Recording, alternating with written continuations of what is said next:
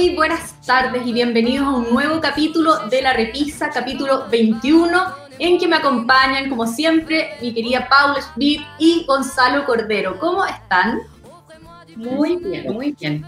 Muy bien, ¿cómo están ustedes? Muchas gracias, Pía. Hola, Paula. Bien, pues qué rico estar ya en septiembre. Eh, así que nada, atenta para ver con qué me sorprenden esta semana. ¿Con quién vamos a partir? Paula, partamos contigo. Muy bien. Em, traje a dos chilenos, eh, porque Gonzalo nos ha dado siempre la pauta y, nunca voy a poder ser igual igual, pero ya que estamos en el mes de la patria, yo dije, voy a traer a dos chilenos que tienen nada que ver entre sí, pero que reflejan nuestra idiosincrasia que es tan distinta de norte a sur. Em, el primer libro se llama Santa María de las Flores Negras, de Hernán Rivera Letelier, del año 2002. Fue la quinta novela de este autor que ha sido reconocido a nivel mundial por el estilo que tiene, por la historia de él, que hace muy original el hecho de que refleja lo que es el norte de nuestro país, que la gente que conoce el norte eh, sabe que el desierto es algo, el desierto de Atacama impone a, las personas una manera de ser, un lenguaje, una cultura muy distinta al centro y al sur del país. Por lo tanto, tener a un autor de esas características, que además generalmente los escritores imponen un sello, y el de este escritor norteño es muy, muy particular. La trama, eh, para quienes no sepan, eh, es de la matanza que ocurrió en diciembre de 1907 cuando todo el pleno efervescencia social de, la clase obrera que quería cambio con respecto a lo que era su calidad de vida y las prestancias que recibían por un trabajo que era tan difícil en las salitreras en el norte de Chile.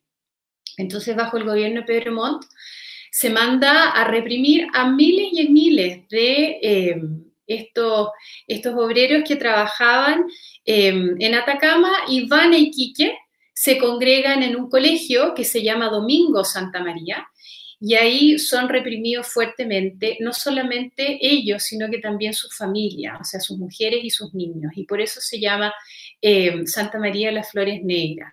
Un poco también haciendo la rememoranza, quien ha estado en el norte sabe de que los cementerios eh, no tienen flores naturales, por razones obvias. Entonces, hacen flores de papel y, un poco em, tiene, que, tiene que ver con esto. Así que les dejo la invitación de que lean a este, a este autor. Eh, que además la vida de él es bien particular porque él se, creó en, se crió en, una, en un pueblo, se podría decir, no daba más que, que para una ciudad salitrera. Y después creció en Antofagasta, viajó durante tres años eh, por América Latina y hoy en día sigue viviendo en el norte cuando no está eh, invitado en Europa sobre todo y es un papá de cuatro hijos. Una personalidad eh, bien particular, se ve así como muy osco, pero a la vez es sumamente amable. Así que Santa María de las Flores Negras de Hernán Rivera Letelier. Muy bien, Paula. Muy buena invitación también a, conocer algo más de, de autor. Gonzalo, vamos contigo. ¿Qué nos traes hoy? Vamos conmigo. Eh, me he ido cambiando a una mezcla de literatura con ensayo, con historia, con, no ficción, digamos. Eh, parto por la literatura hoy día. Traje un libro que para mí es uno de mis libros favoritos. Viaje al fin de la noche de Céline, de Louis Ferdinand Céline. Céline es un personaje por sí mismo. Celine es un tipo, eh, en, términos personales, difícil describirlo de otra manera que como detestable. Eh, colaboracionista de los nazis. Mm. Eh, un, tipo que vivía de una manera, em, por mucha parte, buena época de su vida, casi como mendigo. ¿ah?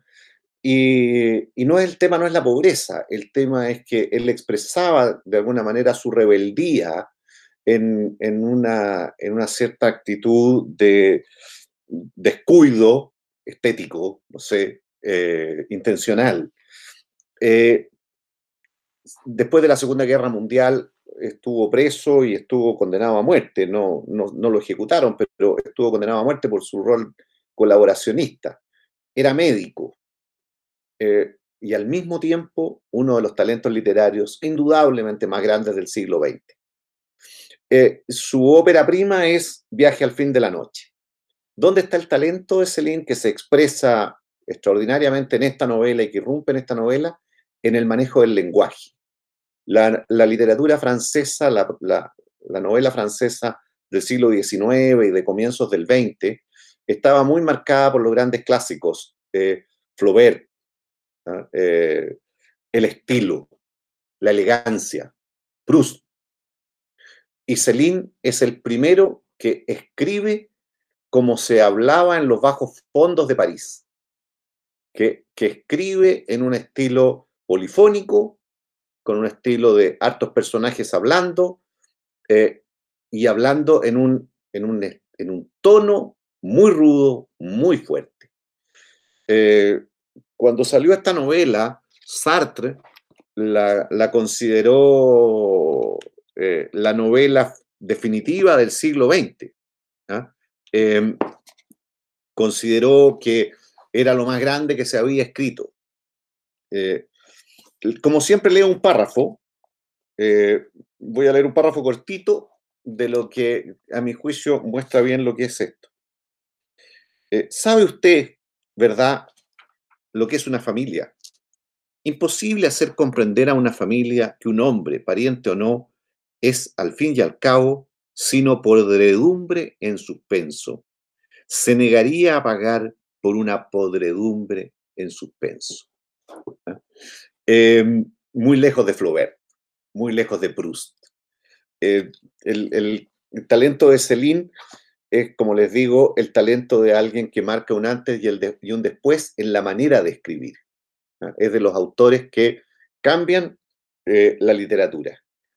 Eh, lamentablemente iba acompañado de una personalidad muy especial, muy, muy especial, para ser generoso en el adjetivo.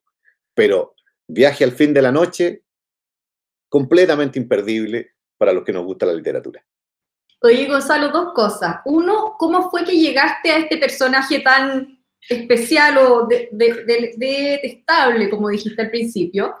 Y eh, cuéntanos un poquito de la trama. Eh, la, trama es, eh, como suelen ser estas grandes novelas, es bastante autobiográfica. ¿ah?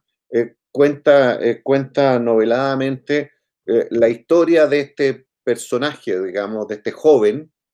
Eh, el, viaje al fin de la noche tiene que ver con, con el, viaje a, la, parte más ruda, más dura de la vida, ¿ah? de la pobreza, del, arrabal parisino, del, arrabal francés.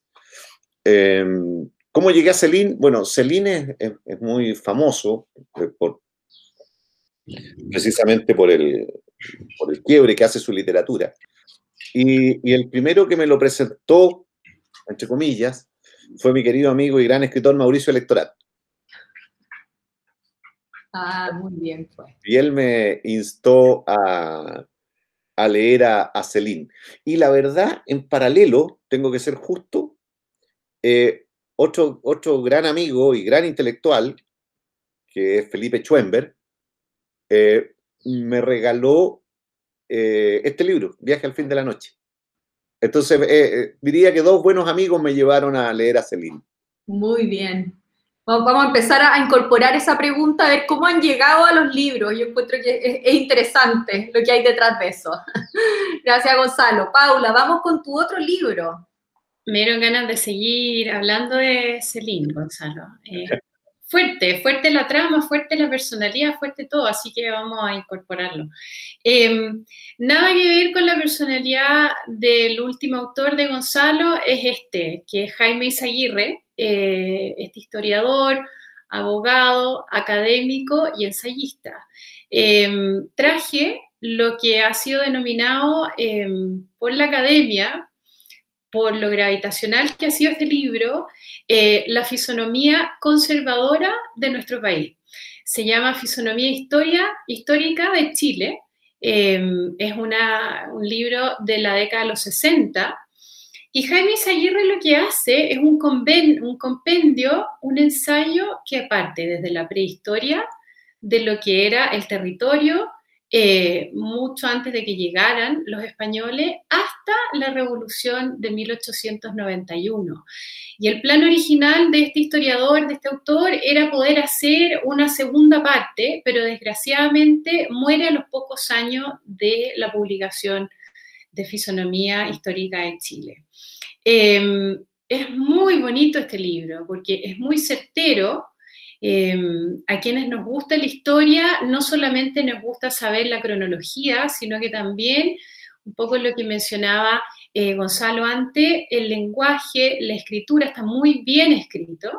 Em, se nota que Jaime Seguirre era un hombre bueno, era un hombre eh, tranquilo, era un hombre un hombre bueno, se nota, por cómo describe a algunos personajes de nuestra historia, por las observaciones que hace, los análisis, y bueno, por el hecho de ser un conservador, se podría decir desde el punto de vista político, él destaca el rol que tuvo la Iglesia Católica eh, en lo que fue todo el proceso posterior a la colonización. Y ahí podemos obviamente tomarlo con... Eh, si es que nos gusta o no nos gusta, si tenemos esa mirada o no, pero, pero obviamente que da un valor agregado para quienes nos gusta la historia porque hace reflexionar. Em, y Gonzalo, sorpréndete, encuentro que es tan bueno esto que tú leas un párrafo, yo solamente para poder eh, comprobar lo que he dicho acerca de la personalidad y el temperamento, quiero destacar algo que él habla constantemente en el libro que es el personaje de el hidalgo, lo que es ser hidalgo, eh, que es una palabra poco a la que recurrimos poco hoy, em, quizás porque hay pocos hidalgos en la sociedad o porque se nos han olvidado sus características. Dice, la hidalguía importa, más que una raigambre genealógica, una herencia de bien que hay que actualizar permanentemente con los hechos.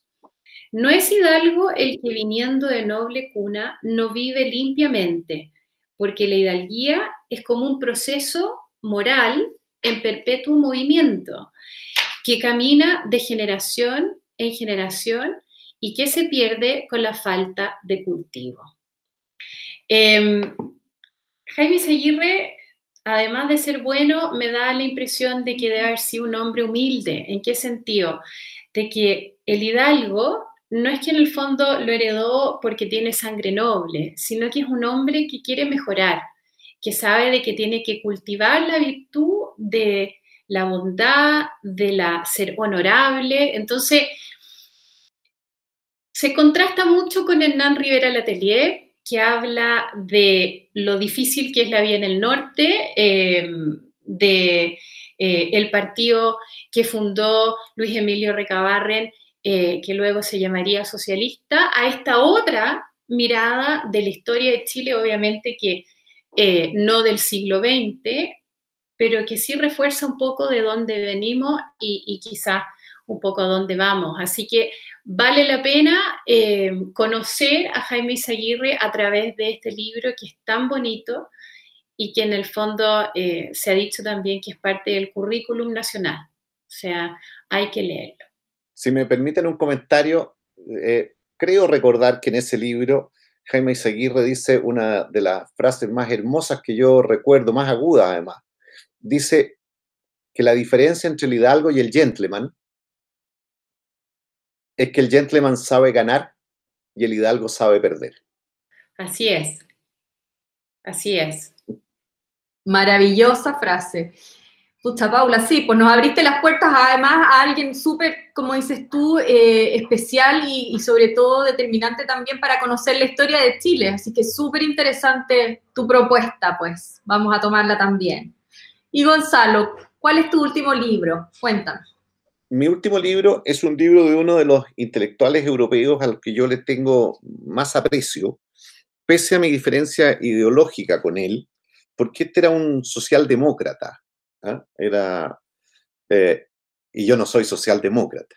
Eh, eh, murió joven, lamentablemente, pero era un historiador contemporáneo de una profundidad, de una agudeza en el análisis que lo considero total y completamente imperdible. Me refiero a Tony Judd.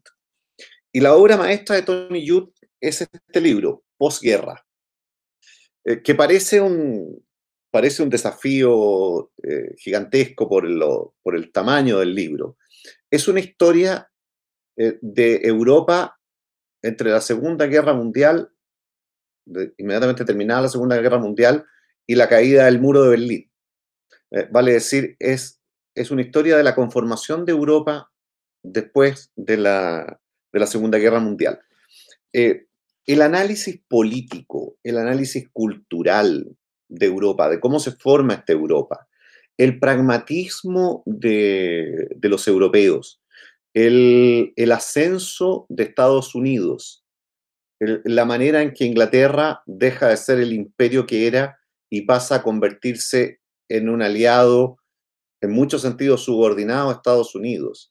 La forma en que Alemania se reinserta a Europa después del periodo nazi.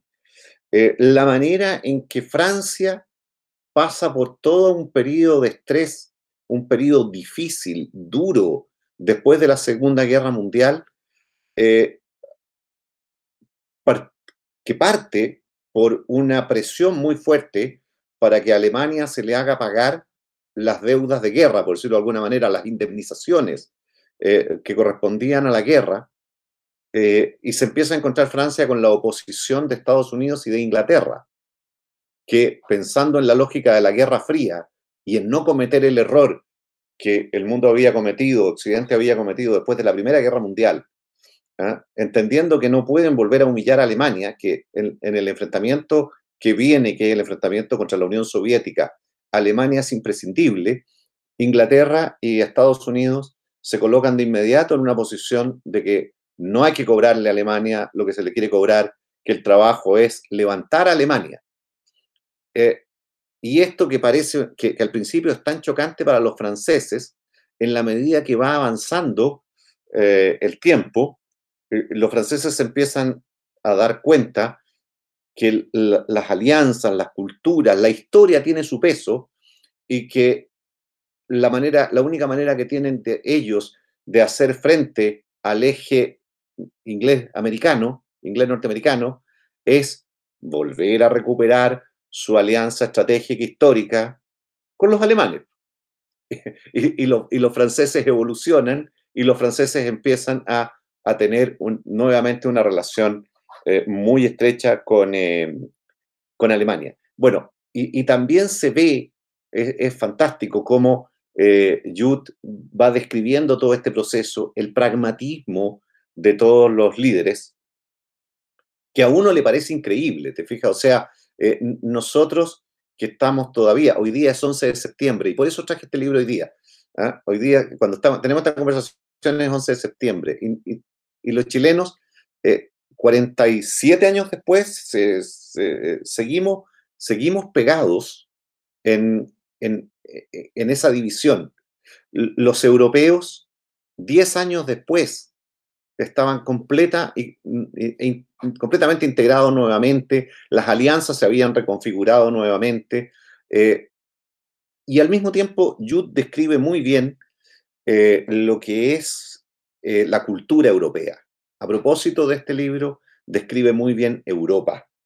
Eh, y, Europa como un continente que empieza a tener que asumir que el liderazgo de Occidente lo tiene Estados Unidos y que ya Europa no, es el líder. ¿ah? Em, un pequeño párrafo. Pero a pesar del altivo desdén de los intelectuales parisinos, una civilización de bañeras y frigoríficos, se refiere a Estados Unidos, una civilización de bañeras y frigoríficos y fontanería interior, calefacción central, coches y televisiones, era lo que la mayoría de los europeos deseaba en aquel momento. Y si lo querían no era porque dichos productos fueran norteamericanos, sino porque representaban la comodidad y cierto grado de desahogo. Por primera vez en la historia, el desahogo y la comodidad estaban al alcance de la mayoría de los europeos. Eh, realmente es, un, es una gran obra, no hay que asustarse por el tamaño, supongo que no hay que pretender leerla como se lee una novela de una, como dirían mis hijos, pero es el tipo de libro al que uno, si le dedica 40 páginas al mes, eh, vale la pena, deja mucho. Qué bien, y qué gran lección para los chilenos. Yo siempre pienso mucho en los europeos y lo que les ha tocado a ellos vivir, sobre todo nosotros, considerando el, momento que estamos viviendo ahora, tanto político como, bueno, el término sanitario, y, las lecciones que nos deja Europa con la cantidad de guerras y lo, duro que, lo, que, han vivido y, en el fondo lo esperanzador que es ver estos, estas, eh, estos escritos en el fondo que, que nos enseñan tanto, ¿no? El pragmatismo que dices tú, Gonzalo. Así es. Totalmente. Bueno, qué rico, nos vamos con buenos, muy buenos cuatro libros para leer y muchas gracias nuevamente. Nos veremos en un par de semanas. Que tengan un gran 18. Igualmente, pásenlo muy bien y lean arte. Igualmente, muy entretenido el capítulo. Me gustan todos los capítulos, pero el día le tengo unos dos libros de, de Gonzalo. Muy bien. Chao, chao, que estén bien. Chao, muy bien.